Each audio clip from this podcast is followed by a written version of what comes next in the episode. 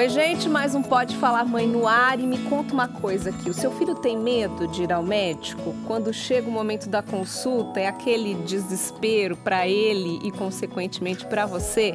Então, fica com a gente aqui para esse bate-papo que você vai entender o que pode gerar esse medo e, principalmente, como lidar com ele. Nossa convidada hoje, então, é a Kesiane Marinho, é pediatra formada pela Unicamp e atua na área de atendimento infantil humanizado. Obrigada pela presença, viu, Kesiane?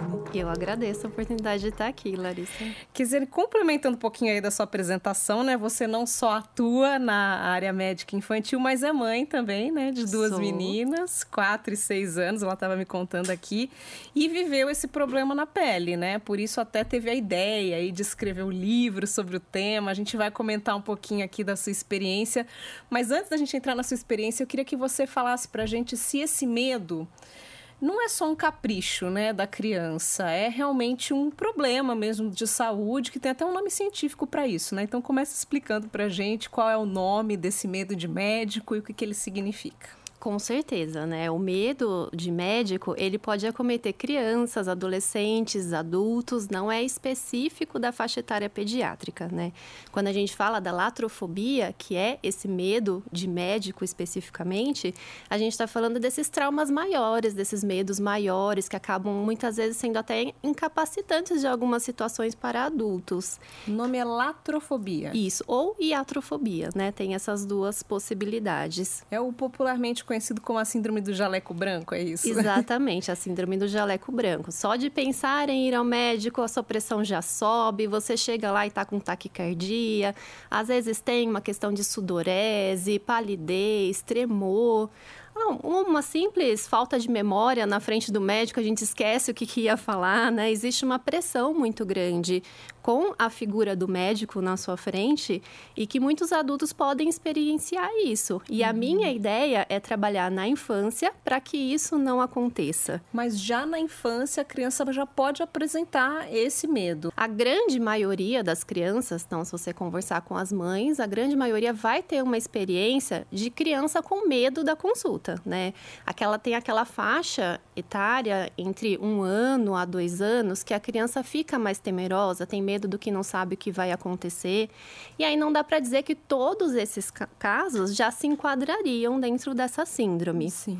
Acredito que essa questão da síndrome seja algo que é mais construído a longo prazo, né? É uma questão de traumas não resolvidos, não trabalhados. Então, não serão todas as crianças que têm medo de ir à consulta que desenvolverão, mas muitas crianças têm medo de ir à consulta e a gente pode trabalhar com elas dessa forma para que isso não aconteça depois. Sim, eu imagino assim, até para os pais que estão nos ouvindo, é, é um medo comum, né? A criança não se sente confortável no ambiente médico hospitalar, enfim. Então ela já tem essa coisa de já tem um choro, né, de repente uma birra, aquela coisa de não tá confortável ali. Como que os pais podem identificar, né, até que ponto isso é realmente só um desconforto adequado aí para a idade ou de fato um problema que eles têm que se preocupar? O, o desconforto adequado para a idade, ele gira em torno do momento da consulta. Né? Agora, aquela criança que já tem dificuldade de sono, dois, três dias antes que você avisa que a consulta vai chegar, gera um grau de ansiedade muito grande para ela, falar sobre a consulta, ela já demonstra em casa esse receio, esse desconforto, isso já chama um pouco de atenção de que não está dentro do, do normal. No geral, a maioria das crianças entra na consulta um pouco receosa, né? Aí no decorrer da consulta, eu permito que elas brinquem, que elas mexam no, nas coisas do consultório mesmo, vão se identificando ali. Talvez na hora do exame físico fique um pouquinho mais retraída, né, vai para o colo, enfim. Passado o exame físico, essa criança brinca e segue a vida normal, né? Uhum. Então, isso está dentro do período normal. Existem crianças que na consulta comigo choram, obviamente, Sim. né? A gente não consegue... Tem que tirar a roupa ali, né? Exato. né? Abrir a boca, ver a garganta, ouvido, aquela coisa que é um desconforto. Né? Exato, mas a criança geralmente sai do consultório sorrindo, exceto aquelas que choram porque não querem ir embora. Mas, né, não, não leva esse temor para casa. A gente recebeu o depoimento da Marina, que é uma mãe que contou um pouquinho, né, da angústia que ela sentiu da experiência com a filha dela que tem quase dois anos. Vamos ouvir.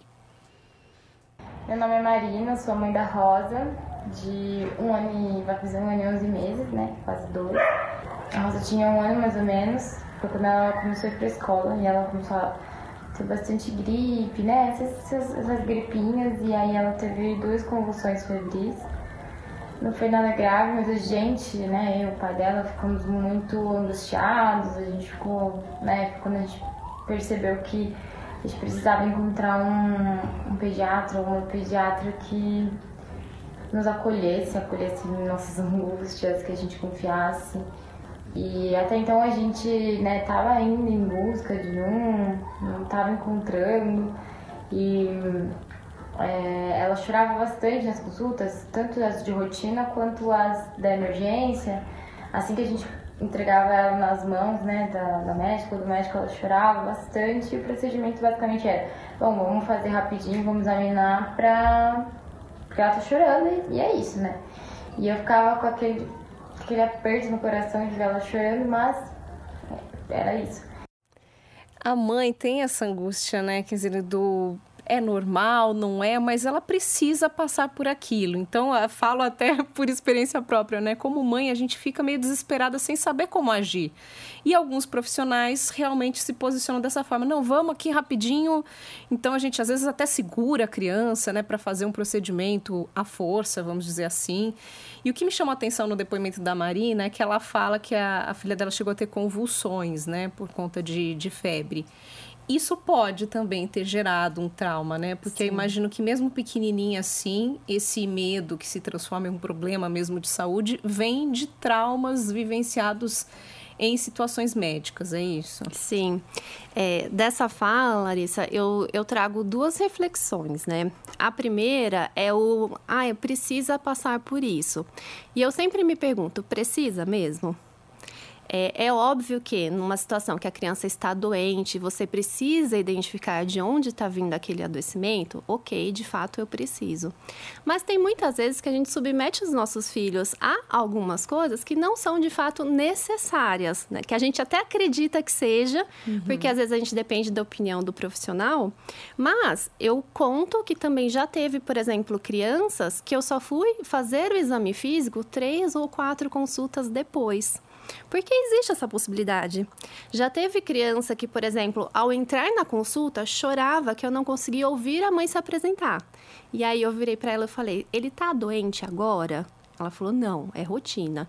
Eu falei: "Então fa vamos fazer o seguinte, vamos fazer uma consulta online, eu e você, para você me contar tudo o que está acontecendo."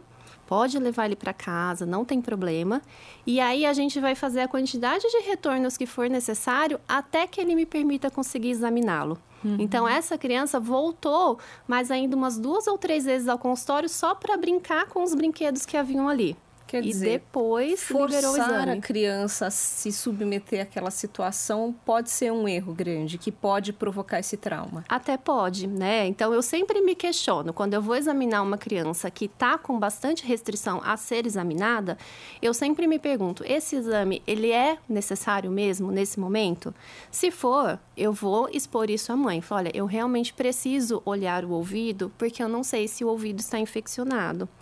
Mas tem vezes que a gente vai de rotina e não vai fazer diferença se eu vou olhar o ouvido hoje ou semana que vem. Uhum. Entende? Então, às vezes, eu posso adiar um pouco os procedimentos que são um pouco mais invasivos para a criança. Não significa que eu nunca vá fazê-los, mas eu posso esperar ela ter um pouco mais de confiança, de de fato acreditar. Quando eu mostro o otoscópio para ela e mostro como vai ser, o otoscópio é o aparelhinho do ouvido, que ela realmente entenda e fala: não, de fato, eu confio nessa médica. Ela está me falando que é só uma luzinha, eu acredito e vou deixar. E desde muito novinho, como no caso né, da bebê dela aí, de não tem nem dois anos, ela já pode ter realmente essa memória, assim, é, negativa, vamos dizer. Eu posso contar também um pouco da minha experiência com vacinas, né? Que é uma Sim. coisa que a gente faz desde muito bebezinho, dos primeiros dias de vida. E que eu notei que a minha filha começou a identificar o ambiente da clínica de vacina muito rápido. Ela não tinha nenhum ano e aí a gente entrava, ela já sabia que ela ia passar por um procedimento dolorido e começava a chorar. E aquilo até me impressionou. Eu falei, gente, como pode, né? Tão pequenininha já ter essa consciência, né? E Sim. a vacina, infelizmente, é uma coisa que a gente não pode odiar, Esse né? a gente precisa. Exatamente. Mas o fato é. é. que desde muito pequenininho, com meses de vida, então, o bebê já pode passar por essa situação traumática. Pode, pode. Essa né, seria a minha segunda pontuação em questão à convulsão febril que ela apresentou. E as crianças que têm esse adoecimento recorrente, muitas vezes essas crianças elas só têm como recorrer ao PS, né, ao pronto-socorro. E quando a gente recorre ao pronto-socorro, eu sempre acre quero acreditar que tecnicamente eles vão ser bem atendidos, então isso eu não vou questionar. Mas existe a questão do medo de você não sabe quem é a outra pessoa. Sim. Até a gente, mãe, vai com esse medo de não e saber. Quando a gente recorre a um pronto-socorro também, normalmente a criança não tá bem, Exato. ela já tá num momento mais manhosa, mais carente, um momento que ela, ela só quer o pai e a mãe, né? Exato. E o, o tempo em pronto-socorro é diferente, então os procedimentos eles têm que ser mais rápidos, não existe esse tempo para a criança se habituar ao local e por estar doentinha, talvez ela nem queira descer do colo, ficar no chão, né? Então é diferente, é um ambiente diferente. Que acho que a essa altura da nossa conversa, né, os pais devem estar se perguntando justamente o que fazer, então, né? Se eu identifico esse medo no meu filho, seja ele o medo né, mais comum que a gente está acostumado aí no dia a dia ou até um problema mais grave, o que os pais podem fazer? Adianta mesmo tão novinho tentar uma conversa, tentar um diálogo, tentar explicar o que vai acontecer? Sim, eu acredito muito que a gente tem que ser honesto com as crianças, independente da idade que se tenha. Você pode ser honesto com um bebê quase recém-nascido, né? Esse diálogo ele deve se iniciar desde sempre. Então, a, a honestidade ela vai trazer confiança então, a gente falar de fato para aquela criança: olha, nós vamos ao médico para ver como é que está o seu peso, como está a sua altura, como está a sua saúde, como está o seu desenvolvimento. É importante que a gente conheça o desenvolvimento do seu corpinho. Explicar de fato a necessidade, eu acho que é o primordial. Às vezes a gente pensa que precisa de muita firula com criança e não precisa. Quer dizer, nada de falar vamos passear e acabar na clínica da vacina. Né? Exato, exatamente. Ser honesto para o que a gente vai fazer, explicar o porquê, o que, que a gente está se propondo. E também não trazer algumas mentiras clássicas, que às vezes os pais contam para a criança na minha frente, né? Se você não se comportar, a médica vai te dar uma injeção. Se você não fizer isso, a médica vai te dar um remédio amargo. Isso não, seja, não isso, podemos isso fazer. pode até alimentar mais, né, o medo. Exatamente. Então, trazer honestidade às nossas relações. Eu acho que isso é fundamental. Um simples, eu sei que foi difícil para você, mas eu estou feliz que foi possível. Isso foi muito importante para gente. Pronto, isso já acolhe bem aquela criança e já pode mudar a forma como ela percebeu aquele momento. Mas o que você costuma fazer então na prática para administrar o medo aí dos seus mini pacientes. Sim. Isso é uma dica geral para quase qualquer coisa que você vai fazer com uma criança. A criança ela precisa conseguir prever com clareza o que, que vai acontecer. Então, tudo que você vai negociar com o seu filho, com a sua criança, se você traçar para ela o que vai acontecer, você tem uma chance muito maior de sucesso do que você teria se fizesse aquilo de surpresa. Né? E isso cabe aos profissionais também. Então, uma criança que tem é, medo, restrição com os instrumentos, com o estetoscópio, com a maca, às vezes acontece da criança já chegar e falar, eu não quero ir ali. Beleza, para mim não é importante que ela vá para maca. Eu consigo adaptar meu exame físico para onde ela se sente confortável. Então, não retirar o, a criança do colo da mãe pode ser um, um ponto interessante, né? Eu não sei se você se atentou, tem uma fala da Marina que ela fala: a hora que eu entregava a minha filha para a médica, não precisa entregar, né? Ela uhum. pode estar no seu colo o tempo todo. Você não precisa passar ela para ninguém para ser examinada. Pode estar com você ali Sim. o tempo inteiro. Inclusive, eu citei o exemplo aqui da vacina e em uma das clínicas que eu frequentei, eu fui até orientada sobre o tal do protocolo da dor, né? Quando a gente fala de bebezinho dos primeiros meses, até a amamentação ajuda, né? A vacina pode ser aplicada, por exemplo, enquanto o bebê, enquanto a mãe está amamentando. Né? Sim, já fiz diversos exames físicos na criança mamando. Você consegue auscultar um coração no bebê enquanto ele mama, auscultar a respiração, olhar os ouvidos, você troca de peito, olha o outro. Então você consegue fazer vários procedimentos do exame físico durante uma amamentação. E quando a criança está mamando, ela se ela tem essa tranquilidade de que ela não vai ser retirada do colo da mãe. Uhum. Tanto que muitas vezes a criança vem para o peito exatamente para garantir esse, essa conexão. E aí, oferecer essa conexão para a criança vai te ajudar e demonstrar os equipamentos para ela, né? Eu tenho no, no consultório, e eu brinco que a, a estrela do, do consultório, o xodó, as crianças chegam já perguntando, que é a Maria, nossa bonequinha. Todo o exame físico é feito antes na Maria e só depois é feito na criança. A criança primeiro escuta o coração da Maria e só depois o coração dela vai ser escutado. Então a gente pode dar exemplos, a gente pode mostrar como que vai ser, deixar a criança pegar os instrumentos e também trazer pequenas negociações. Por exemplo, é, o palito para avaliar a garganta costuma ser algo que assusta muitas crianças. Várias crianças têm medo do palito. A criança ela só precisa utilizar o palito se ela não abrir a boca. Então, a gente explicar para ela, falar, olha, eu preciso muito ver o dentão lá do fundo, eu preciso muito ver lá no fundo da sua bocona. Se você abrir para mim, eu não vou precisar colocar nada lá. Uhum. E aí, geralmente, elas abrem, abrem meio no desespero, assim, e que funciona Sim. e dá certo. Inclusive, a, a, filha da Marina, a mãe que a gente trouxe aqui, é paciente da doutora Kesiane, e ela comentou um pouquinho, então, depois dessa abordagem humanizada, como é que foi para ela. Vamos ouvir o outro trecho do depoimento. Bom, a doutora sempre foi muito paciente, muito. Tudo que ela, antes de fazer na Rosa, ela fazia na, na Maria, né, que é a boneca a Rosa, no começo, quando era pequenininha, ela ainda ficava assim, meio, né, acompanhando aquilo lá. E, e com o passar do tempo, né, com o passar das consultas, foi ficando cada vez melhor. Ela chorava um pouquinho no começo, né, nas primeiras ainda, para fazer um ou outro procedimento, mas já era uma coisa muito mais tranquila, muito mais conversada. E na última consulta foi quando ela não chorou nada, assim, não só não chorou, como ela pediu pra, pra pesar, apontou a balança e nem precisava pesar, porque a gente acabado de passar por uma, por uma consulta de alguns dias atrás, mas a gente voltou e ela pediu pra ir na balança. E abriu, quando a doutora falava com ela, pedia, ah, abre a boca, ela abria, né? Então foi muito mais tranquilo. Não queria ir embora. Eu tava lá, né, escutando o coração da Maria, tava brincando. A gente falou assim, ah, vamos embora, né? A gente vai embora. E aí ela chorava, porque não queria de jeito nenhum. Aí eu conversei com ela, falei que eu ia comprar um estetoscópio, um estetoscópio pra ela e tudo, né? Pra ela poder escutar o coração das gatinhas. E até hoje é isso que ela vive fazendo isso. Ela pega o estetoscópio que eu comprei pra ela e fica escutando o coração da, da das bonecas, da, das gatas, ela fica tum, tum, tum, tum, igual a outra faz. E é isso, assim, virou uma, uma coisa legal, né? Que ela gosta de fazer. E a gente se sentiu muito acolhido também. O lúdico sempre bem-vindo, né, Kisiane? E aí a gente entra até na questão do livro, né? Vamos contar um pouquinho aí por que, que você teve essa ideia de escrever o livro. Vamos, vamos sim. Bom, a, a questão do medo da consulta esteve presente desde a minha formação, né? A partir do momento que você atende uma criança, você passa por essa experiência.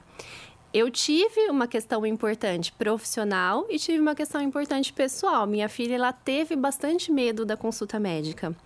Quando ela era bebê, sempre foi na mesma profissional, nunca passou por trauma nenhum, nunca passou por nenhum procedimento que, que poderia ter sido traumático aí para ela. Mas mesmo assim, na consulta de um ano e três meses, foi aquele desespero. Não queria entrar, não queria fazer nada. Foi muito sofrido para ela passar por aquela consulta. Depois, né, três, quatro meses depois, fui novamente na consulta de, de rotina dela e foi super difícil, super difícil. E aí, naquela coisa, eu pensando, mas eu sou pediatra, preciso ficar levando na pediatra. Eu tomei a decisão de não levar, porque falei, ah, eu mesma vou acompanhá-la. E não vi o que, que aconteceria, não vi o que, que se seguiria depois disso. O que aconteceu foi que, na verdade, ela nunca venceu esse medo ela não, não passou por consultas seguintes, então ela criou um imaginário do que era aquilo. Tempo se passou, isso não me chamou atenção, não foi algo que me, me preocupava. Tinha, né, morávamos numa casa que tinha um, um gatinho de rua que dormia no nosso quintal. E ok, até demos nome para ele, ele ficava no nosso quintal ali, maravilhoso. Uma vez chegamos de viagem, passamos férias e o gatinho estava machucado. E aí eu fui levá-lo ao veterinário. Expliquei que eu ia levar no médico dos gatos e levei ele para o veterinário. E elas te acompanharam? Elas não foram ao veterinário, elas só souberam da informação que ele, que ele iria. E aí, chegando lá, explicamos para a veterinária, falou, olha, ele é um gato de rua, é, que a gente chegou e ele está machucado, e nós trouxemos para ser cuidado, vou me responsabilizar pelo tratamento dele, enfim. Por fim, a veterinária se apaixonou e quis adotar o gato. E pra gente, ok, né? Da, da minha parte, né? Ele seria feliz lá e vida que segue. Tempo se passou, também não percebi nenhum trauma que se criou nesse momento. Mas algum tempo se passou, a irmã tem asma e eu precisava levar a irmã na consulta. E aí a minha filha mais velha começou a chorar desesperadamente, porque eu não poderia levar a irmã na consulta de jeito nenhum, não poderia, não poderia. Ela chorava assim com um, um terror, compulsivamente. compulsivamente com terror nos olhos. E ela me falou: "Quem vai ao médico nunca mais volta". Então, na cabecinha dela, Levamos o gatinho, ele nunca mais voltou, porque sei lá o que, que o médico faz e não volta mais. E aí ela tinha esse medo de que eu iria levar a irmã ao médico e ela não iria mais voltar para casa. E foi aí que eu entendi, sabe? linkou tudo, todo assim. Todo histórico, todo, todo o trauma que foi exato. gerado. Exato. Falei, eu nunca reconstruí essa história para ela. Para mim foi cômodo simplesmente não levá-la mais, porque eu poderia fazer esse trabalho, mas eu não trabalhei esse medo com ela. E ela foi absorvendo coisas que iam acontecendo e acabou gerando esse medo que foi significativo para ela. E aí decidiu escrever sobre o tema. Foi. Eu basicamente eu resolvi escrever sobre o tema esse ano porque eu precisei levar mais velha ao médico também. E aí, apesar de ter entendido a situação da irmã, quando eu falei que a consulta era para ela, ela já ficou receosa. Então eu trouxe a história para contar para ela, escrevi e fui lendo para ela, né, tentando mostrar como que isso pode ser de uma forma que não assusta a criança, com uma linguagem infantil e que é uma leitura leve que a gente acaba fazendo é bem gostosa. Legal. Pode chegar a um ponto, quer dizer, da criança precisar assim, de um tratamento psicológico mesmo, recorrer a um profissional para tratar esse medo? Claro, pode sim. A partir do momento que a criança está tendo qualquer dificuldade no dia a dia, eu acredito muito na terapia. Eu sou muito fã da terapia, tá? Eu acho que todas as crianças se beneficiariam, independente da, de haver um trauma maior ou não. Então, eu nem esperaria chegar a um trauma muito significativo para procurar uma psicóloga. Se a sua criança tem muitos medos, se tem receio, se aquilo está incomodando no dia a dia, trazendo alguma dificuldade, eu acho que terapia não faz mal para ninguém. E até porque a gente está comentando que o foco nosso aqui, claro, é a criança, mas esse é um trauma que ela pode levar para a vida adulta. Né? Exato, exato. E a minha proposta é que, de fato, a gente ressignifique essas histórias na infância, né? A gente ensine a criança a superar esses medos, porque depois, na fase adulta, será mais fácil para ela. Sim, na fase adulta pode trazer outras várias complicações, né? O fato de você se negar a ir ao médico. A gente não precisa Exato. nem comentar aqui o prejuízo que isso pode trazer. Né? Exatamente. Né? Tá certo, Kesiane. Bom, conta pra gente um pouquinho então como conseguir o livro, como que é a historinha aí. É um menininho que vai à médica, é isso? Isso. O livro, ele trata da história médico-paciente de um menino e é do ponto de vista da criança, então contando todo o relacionamento dele com a médica desde que nasceu. E vai falando sobre como foi esse crescimento dele e como ele foi passando a enxergar a médica conforme os, os meses foram passando. E como que foi essa mudança para o medo ir embora. Então, é, é uma história em forma de versos, então acaba sendo é, um, uma entonação bem gostosa para a criança e é uma leitura muito fácil, assim, da gente fazer. Eu acho que tá, tá bem bacana. Perfeito. Então, é A Médica a e Médica Eu. e Eu. Ele tá à venda de forma online pela Mut Editora, no site da Mut. E, né, os meus pacientes, o pessoal de Jundiaí, Itatiba, que me acompanha, também consegue comprar diretamente comigo no consultório. Perfeito, quer dizer, muito obrigada, viu, pela sua presença, pelas dicas. Acho que a gente trouxe um recado bem importante aqui para os pais eu né? agradeço. e para os profissionais também. eu agradeço, Larissa. Deixa eu só passar meu Instagram, claro, porque eu passo muitas dicas lá. eu acho que vale a pena, gente. É, eu sou nossa.pediatra. E eu até escolhi esse nome como Nossa Pediatra porque eu quero muito ter, trazer informação para a mãe e para o pai. Então eu me considero a pediatra da família. Eu não sou a pediatra do seu filho, eu sou a nossa pediatra. Perfeito. Obrigada mais uma vez. Eu que agradeço. Pode Falar Mãe fica por aqui. Lembrando que se você gostou do que ouviu, compartilhe o nosso conteúdo. Todos os nossos episódios estão disponíveis para você maratonar à vontade nas principais plataformas de áudio, no nosso canal no YouTube e também no podefalarmãe com demudo.com.br. Semana que vem a gente volta. Beijos, até!